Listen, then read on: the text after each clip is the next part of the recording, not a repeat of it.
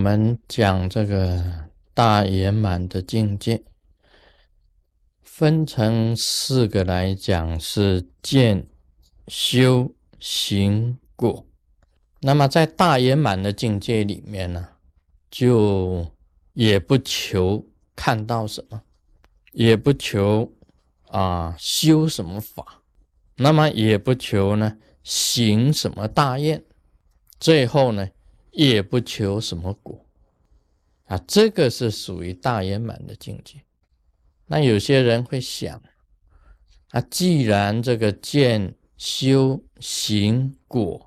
通通不要，那这样子，所有的人，一般的世俗凡夫啊，都已经得到了，他就是大圆满境界。但也不能这样子讲，你必须要啊，先经过见修行果以后，再达到无求的境界，这样子的。才产生出来的，才算是大圆满的境界。那么这个不讲求果是这样子啊，大家知道这个果果地果位，第八地以上呢就是菩萨。那么第十一地就是金刚萨埵，第十三地就是毗卢遮那佛。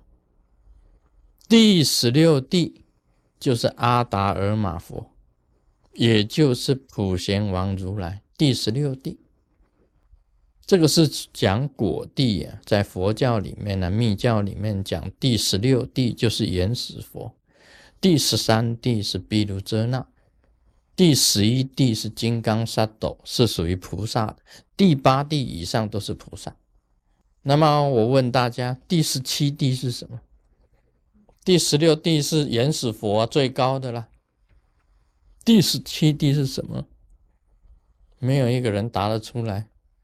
所以我认为啊，这个只是一个数字啊。很多人在计较，应该观世音菩萨是第几地？有的讲第九地，有的讲第八地，有的讲他已经是佛了，应该是第十地以上。或者是到了十二地、十三地，这个只是数字。我们真正学佛的啦，到了最高的时候啊，根本就没有什么叫做果位的了，没有位，就是到了最高的境界的时候啊，根本就是任应任应。你可以一下子变成凡夫，甚至于你在畜生道。啊，你看看呢，我们呢这个庙里面有一只莲花小猫，啊，你看它只是一只 cat，一只小猫而已。其实啊，它是在啊警惕我们要好好的修行。你看它每一次在在图书馆门口又引又送，啊，引师尊来啊，送师尊走。他是在示范呢，他是在示范动作，他很守规矩，只是到了图书馆门口就在那里。莲花小猫教授师，他是那个金刚阿塞的啊，他是大慈明金刚阿塞的。你说，哎呦，这只猫怎么是大慈明金刚阿塞的？它是活菩萨的应化。他来教导戒律的，哦，这个活菩萨他应化，他没有什么果位的，他在畜生道也可以，在地狱道也可以，在菩萨、在阿罗汉、在众生当中都可以应化的，所以还要什么果位呢？所以真正呢，真正的佛菩萨，他入的涅盘呢，应该是属于有余涅盘，有余涅盘。他随处应化，随处度众生。他可以在任何一个果位里面的，所以他有时候是阿罗汉，有时候是菩萨，有时候是声闻，有时候呢他又是佛，有时候他又是众生，有时候他是莲花小猫。啊，大家看他啊，他是有有他的这个慧力的，他本身是有慧力的。他每一次啊所做出来的那些动作，他是有他本身的那一种视线，他视线为莲花小猫，所以他本身来讲起来，他有一种那个一种启示的一种作用给我们。他知道这个图书馆呢不可以进去，他知道庙不可以进去，那么他像一个这个啊密教行者一样啊。